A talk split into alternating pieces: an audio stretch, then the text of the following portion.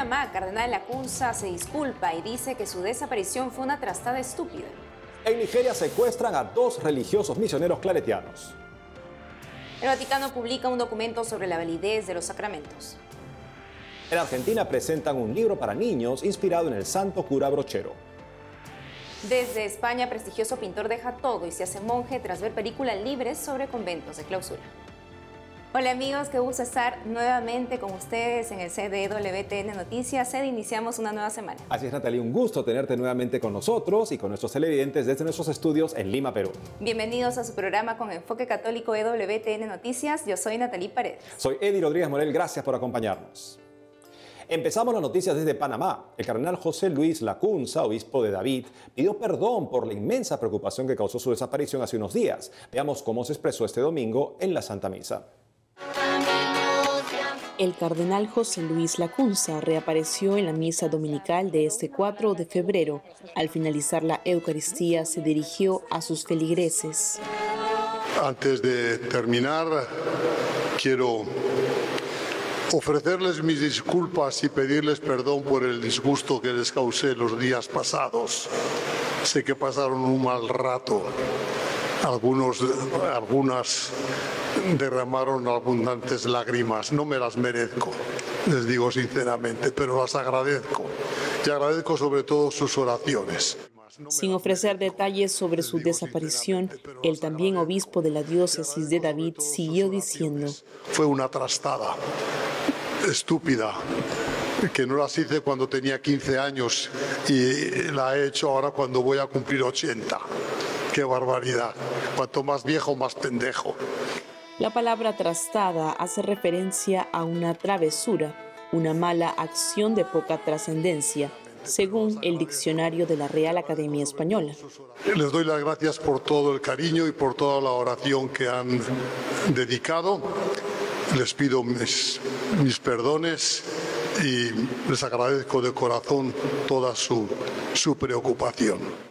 El cardenal José Luis Lacunza, nacido en Pamplona, España, desapareció el 30 de enero y fue hallado sano y salvo el jueves primero de febrero. La diócesis de David denunció su desaparición a la policía y al final encontró al prelado en un descampado dentro de su carro. Según detalló a Así Prensa el padre Josué Pilides, miembro del Tribunal Eclesiástico de la Diócesis de David, el cardenal salió el martes por la tarde en una camioneta de manera totalmente inusual, pues el cardenal es un hombre de costumbres, de una rutina bastante común. Al cierre de este informe se esperan las conclusiones del caso por parte de la Fiscalía panameña y de la Diócesis de David. Mientras en Panamá un obispo tomó su desaparición como un juego, en Nigeria la desaparición de sacerdotes secuestrados por los delincuentes es un asunto muy serio. Los religiosos fueron raptados hace poco. Conozcamos de quiénes se trata y más en la siguiente nota. Ellos son el padre Kenneth Kangwa y el padre Yud Enwachukwu, sacerdotes misioneros de la congregación claretiana. Ambos fueron secuestrados el último primero de febrero. Hombres armados irrumpieron y se los llevaron de la rectoría de su parroquia San Vicente de Paul Fier, de la diócesis de Pankshin al este de Nigeria. El padre Kangwa era el párroco y el padre Yud su vicario. En un comunicado el viernes 2 de febrero, la Congregación de Misioneros Hijos del Inmaculado Corazón de María, conocidos como claretianos, pidieron oraciones por la liberación de los religiosos pidieron que la Santísima Virgen María interceda por los hijos de su Inmaculado Corazón. Amén. Nigeria viene luchando contra una oleada de violencia orquestada por pandillas cuyos miembros secuestran para pedir dinero por rescate, en especial a miembros de la Iglesia. También sufren la insurgencia de Boko Haram desde 2009, un grupo que pretende convertir a Nigeria en un país islámico. Ahora nos vamos al Vaticano. Hasta el Papa pide rezar por los fallecidos y heridos debidos a los incendios forestales en el centro de Chile desde el viernes. Fue durante el Ángelus este domingo. Nuestra corresponsal Modena Martínez Dios nos cuenta más. El sábado 3 de febrero, el Dicasterio para la Doctrina de la Fe del Vaticano publicó un documento sobre la validez de los sacramentos y su correcta aplicación. En el texto firmado por el Papa Francisco y el prefecto de este dicasterio, el cardenal Víctor Manuel Fernández, se explica que este tuvo su origen en la asamblea plenaria del dicasterio celebrada en enero de 2022, cuando los cardenales y obispos expresaron su preocupación por la creciente incidencia de situaciones en las que se tuvo que constatar la invalidez de los sacramentos celebrados. Según el prefecto, las graves modificaciones en la materia o forma de estos, anulando su celebración, llevaron a la necesidad de rastrear a las personas involucradas para repetir el rito tanto del bautismo como de la confirmación. De acuerdo al prefecto del dicasterio, esta nota no se trata simplemente de una cuestión técnica o incluso rigorista, sino que pretende expresar principalmente la prioridad de la acción de Dios y salvaguardar humildemente la unidad del cuerpo de Cristo, que es la Iglesia en sus gestos más sagrados. En este sentido, recordó que los ministros ordenados están llamados a superar la tentación de sentirse dueños de la Iglesia. El Papa Francisco ha enviado una carta dirigida a los judíos de Israel en la que rechaza cualquier forma de antisemitismo y condena toda manifestación de odio hacia este pueblo y el judaísmo. En la misiva, el Santo Padre destacó que los católicos están muy preocupados por el terrible aumento de los ataques contra los judíos en todo el mundo. Al mismo tiempo, reconoció que el mundo está atravesando un momento de gran tribulación debido principalmente al aumento de las guerras y divisiones. Especialmente el Santo Padre se refirió a la guerra entre el grupo yihadista Hamas e Israel en Tierra Santa, que desde el 7 de octubre pasado hasta la fecha ha dejado más de 27.000 muertos. Antes de la rezo del Ángelus el pasado domingo, el Papa Francisco instó a los fieles a reflexionar sobre el constante movimiento de Jesús y la importancia de acercarse al Dios cercano, compasivo y tierno.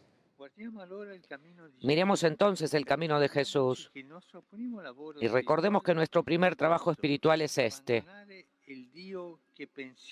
Abandonar el Dios que queremos conocer y convertirnos cada día al Dios que Jesús nos presenta en el Evangelio, el Padre de la compasión. En Roma, Almena Martínez Bordiú, EWTN Noticias. Nos vamos hasta Argentina. Este domingo tendrá una nueva santa. Se trata de Mamantula, cuya ceremonia de canonización será presidida por el Papa Francisco en el Vaticano. Nuestro corresponsal Matías Boca tiene más noticias. Una integrante de la comunidad cordobesa donde nació el sacerdote, escribió un libro que busca inspirar en los más pequeños, el modelo del cura gaucho. Se trata del libro Pispeando al cura brochero, creado por Karina Ternavasio. Pispear es una palabra de uso coloquial en la República Argentina que se refiere a indagar sobre algo o alguien. Si bien la obra está dirigida especialmente a los menores, tiene un propósito extra, lograr que los adultos vuelvan a mirar con ojo de niño.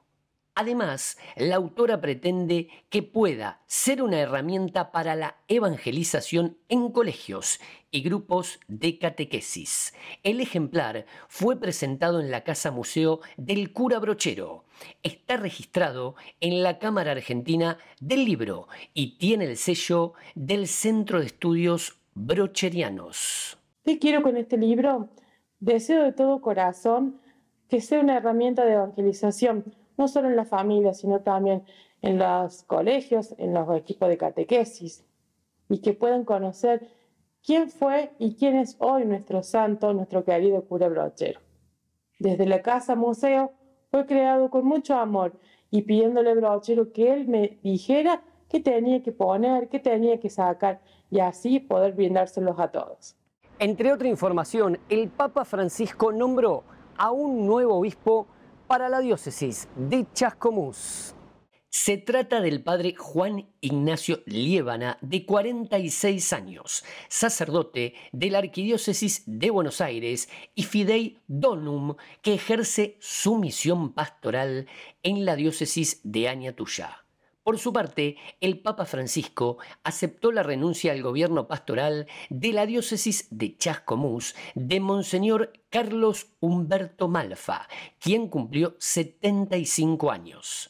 Cabe destacar que el padre Liébana estudió filosofía y teología en el Seminario Metropolitano de Buenos Aires y obtuvo el título de bachiller en teología. Bueno, mi deseo como nuevo obispo es acompañar al pueblo santo de Dios en su misión, ¿no? para poder caminar juntos, como nos propone el Papa Francisco en todo este tiempo en la iglesia, anunciarlo a Jesús como el sentido del Señor de la historia, sobre todo en estos momentos difíciles de nuestra patria. Deseo ser un pastor cercano de su pueblo, cercano de toda la gente que Dios me encomienda, estar cerquita en los lugares de dolor, para poder como María, nuestra madre de Guachana, deseo como ella poder estar cerquita de los que más sufren, cerca de, Cristo crucificado. Es importante resaltar que el padre Juan Ignacio Liébana recibirá su ordenación episcopal e iniciará su ministerio pastoral el próximo 2 de marzo. Desde Buenos Aires, Matías Boca, EWTN Noticias. Ahora noticias de Chile. Desde el viernes 2 de enero último, incendios forestales azotan la región de Valparaíso al norte. Hasta el cierre de esta nota se registraron más de 116 incendios en Chile y más de 100 muertos. Monseñor Jorge Vega, obispo de Valparaíso, pidió a los fieles sus oraciones por los damnificados. El domingo 4 de febrero visitó los sectores más afectados de la localidad, entre ellos la Capilla Jesús Sacramentado de Villa Independencia y la Parroquia San José. Ambas quedaron calcinadas. Caritas de Chile inició una campaña de recaudación de fondos para ayudar a las víctimas y la reconstrucción. Para ayudar puede donar a la cuenta del Banco de Chile de Cáritas o dejando víveres en la parroquia Nuestra Señora del Rosario en Quilpué. Nos vamos a una pausa, pero al volver, desde España, prestigioso pintor deja todo y se hace monje tras ver película libre sobre conventos de clausura.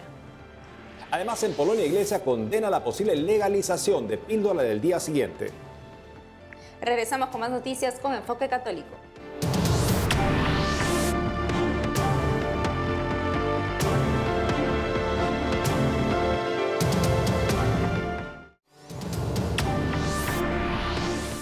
Este brillo de nuestra sociedad es capaz de distraer a veces toda una vida.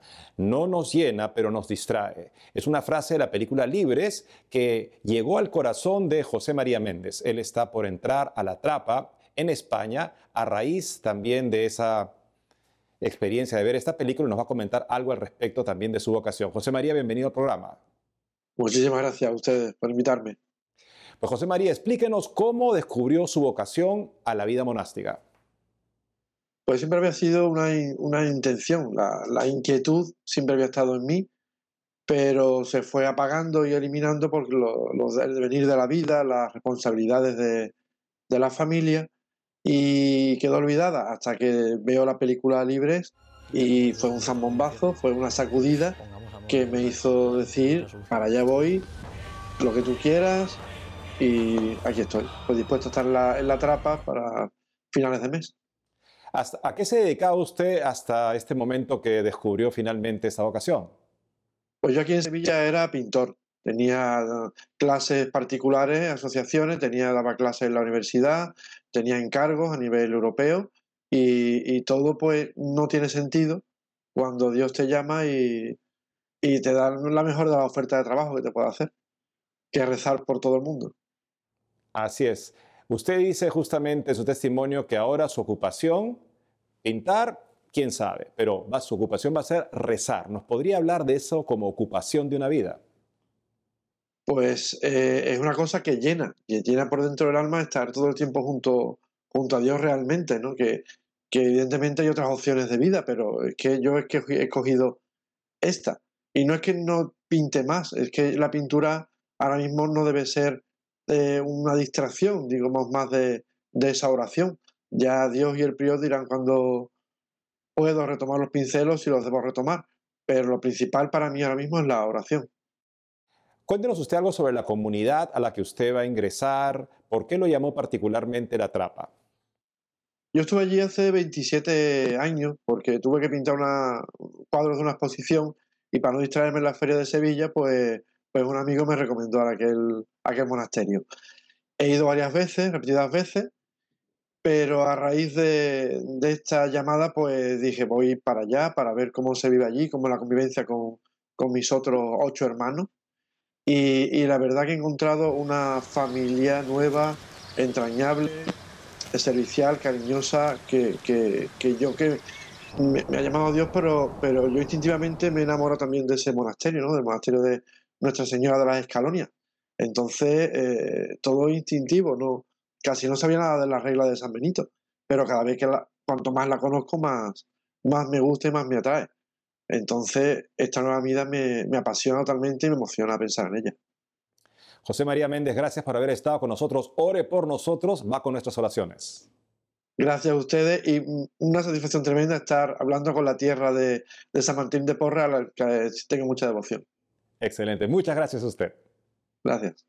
Y ahora nos vamos al Vaticano, continuamos mostrándoles inspiradores testimonios de religiosos españoles que participaron en la Jornada Mundial de la Vida Consagrada el último 2 de febrero. Su experiencia fue recogida por nuestra corresponsal Almudena Martínez Bordiú durante la Vigilia de la Luz. Escuchemos. Cuéntenos, ¿en qué consiste esta Vigilia de la Luz? Sobre todo es un momento de encuentro y de oración, de encuentro entre los religiosos de lengua española, y de oración con ellos y por ellos. Es un momento para agradecer a Dios el regalo que supone para la Iglesia el, don de la vida consagrada en sus distintas formas y que en esta Iglesia queremos tener muy presentes. Es un momento de encuentro, un momento de oración, un momento de acción de gracias, un momento de encuentro, decía, entre los, religiosos entre sí, pero también de los sacerdotes diocesanos con los religiosos de los laicos con los religiosos, el descubrir la riqueza y lo que supone eh, la construcción entre todos eh, y cada uno en su lugar del reino de Cristo. Sin embargo, Simeón nos enseña... La vocación en sí es llamada, es Dios que nos llama y que nos llama sobre todo a vivir de Él, a unos al matrimonio, a otros a la vida consagrada y bueno, pues yo sentí esa llamada, esa vocación a vivir solo para Dios, a entregarme por completo a Él. Y la vocación es una entrega, en ese sentido, a la vida consagrada, una entrega total. Por eso a través de los votos de pobreza, castidad y obediencia, pues todo nuestro ser, nuestro corazón, todos nuestros deseos, nuestra mirada, nuestros afectos son para Dios y para siempre. Que mi vocación fue muy temprana, a los 12 años. Yo estaba en un campamento de la obra de la iglesia, estábamos ya los últimos días, terminando casi el campamento, y una de las charlas que tuvimos fue sobre, sobre la vida consagrada, sobre la vocación. Y después de ese momento estábamos en oración, en silencio delante de Jesús en la Eucaristía, yo sentí un amor muy grande a Jesús, muy grande, como si Jesús me pidiera que le ayudara a llevar su amor a los demás, ayudar también a la Madre Trinidad a ayudar a la Iglesia, porque esa era la misión, ¿no? De, y es la misión de la obra de la Iglesia, ayudar al Papa y a los obispos, ayudar a la Iglesia. Y eso pues como, consagrado, pues empecé, claro, con 12 años, al principio muy poquito a poco. Iba los fines de semana a la parroquia, allí en Madrid, ya empecé a tener pues un contacto diario con Jesús en la Eucaristía, la oración, la Eucaristía, el rosario, la formación semanal y poco a poco pues fui viendo que efectivamente ahí es donde el Señor me llamaba, hasta que ya pues me entregué primero entré en comunidad, luego poco a poco pues eh, fui preparándome, hice los votos primero temporales y luego ya los perpetuos, que es la entrega definitiva a Dios. ¿no? ¿Y por qué cree que es importante una jornada así? Bueno, la jornada yo creo que es, mm, sobre todo la vivimos en la actitud de agradecimiento por el don de la vida consagrada, ¿no? Eh, más hoy día que hay tan poquitos, pues entonces lo celebramos con más gozo, de verdad. Y siempre para agradecer al Señor su elección, su llamada y su fidelidad, sobre todo para con nosotras, sí, en todo momento. Y ha dicho que hay poquitos, eso quiere decir que hay una falta de vocación. ¿Qué le diría a aquellos jóvenes o no tan jóvenes que están pensando si Dios les está, llamando para la vida consagrada? Sí, yo si escuchan la llamada de Dios y están pensando en, dudando sobre ello, pues les diría que no tengan miedo, sobre todo porque es lo mejor que pueden encontrar. Jesús es lo mejor que nos puede pasar en la vida y eso que no tengan miedo. Hay muchos problemas, pero bueno, y la esperanza siempre es mayor que cualquier situación. ¿Y nos podría contar para terminar un poco de su vocación personal? ¿Cómo sintió esa llamada? El testimonio de algunas religiosas, eh, su amor por Jesús sobre todo, es lo que más me llamó. Y después el ministerio de nuestra carisma, que es la asistencia a los enfermos, eh, yo siempre me, he sentido siempre muy portada hacia ello y, entonces eh, el, el, carisma de la Madre Soledad, que es nuestra fundadora, pues me ayudó muchísimo a seguir adelante, sí, pero entré muy jovencita, tengo la suerte de ser de las primeras. En Estados Unidos, el presidente Joe Biden dio a las empresas abortistas cerca de 2 mil millones de dólares desde que inició su mandato hace tres años, según reporte de la Oficina de Rendición de Cuentas del Gobierno. La ley federal prohíbe el gasto de fondos federales para abortar. De acuerdo al reciente informe, la multinacional del aborto Planned Parenthood y otros dos grupos abortistas internacionales recibieron en conjunto 1.890 millones de dólares entre el 2019 y 2021. Este dinero procedía de subvenciones, seguros de salud del gobierno como Medicaid, también el programa de protección de cheques COVID-19. Según el reporte federal, los fondos se usaron incluso para financiar abortos fuera del país. Pasamos a noticias desde Polonia. Ante la propuesta del gobierno a fines de enero del acceso a píldoras del día siguiente a mujeres a partir de los 15 años, sin receta y con receta para menores, un grupo de expertos de la Conferencia Episcopal Polaca sobre Bioética expresó su oposición hacia el proyecto de ley. El grupo destaca la acción abortiva de los medicamentos levonorgestrel y ulipristal, disponibles en el mercado y su impacto perjudicial en la salud de las mujeres afirman que el uso de las píldoras post contribuye a considerar el embarazo como un problema que debe abordarse con todos los medios disponibles, incluido el aborto. Como resultado, disminuye el respeto por la vida humana y aumenta la aceptabilidad de los procedimientos médicos relacionados con su destrucción. Y en la India, cerca de 200 obispos se reunieron en Bangalore para la Asamblea 36 de la Conferencia Episcopal el último 31 de enero. Durante el encuentro, el nuncio apostólico Monseñor Leopoldo Girelli habló sobre el conflicto étnico que persiste en Manipur, estado indio fronterizo con Myanmar, que ha dejado más de 200 cristianos muertos y decenas de iglesias incendiadas. Al respecto, el procurado dijo que ante la proximidad de las elecciones generales en la India, los cristianos deben elegir un representante que respete la libertad religiosa, defienda la dignidad humana y fomente el proceso democrático. Hoy, como cada 3 de febrero, recordamos a San Blas, obispo de Sebaste, Armenia, muy conocido en su tiempo por numerosas curaciones milagrosas. El padre Félix Villafuerte, párroco de la parroquia San Blas de Cusco, nos cuenta más sobre la vida del santo.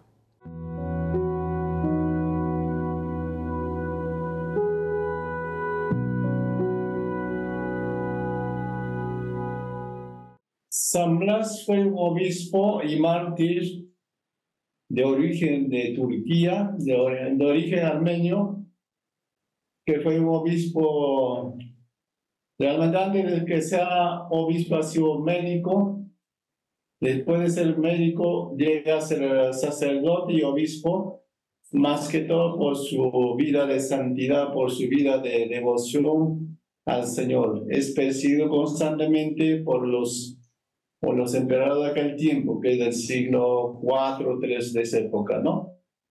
Las virtudes más resaltantes son la santidad, la oración, la mortificación, la espiritualidad, más que todo su santidad y la fortaleza que el Señor le regala para que pueda soportar toda clase de, de rechazo, de persecución, de más que todo de encarcelamiento y todo, y llega a ser mártir el hombre, ¿no?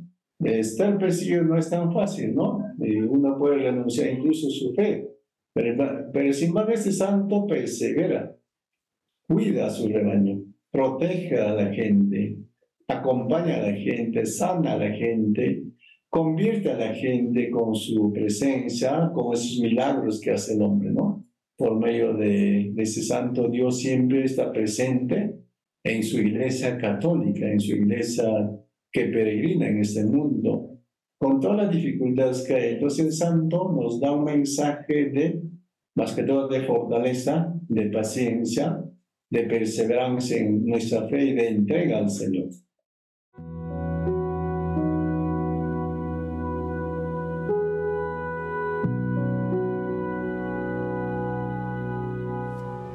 Y eso es todo por hoy, amigos. Gracias por haber estado con nosotros. Ya saben que pueden seguirnos en nuestras redes sociales y en wtnnoticias.com. Hasta mañana.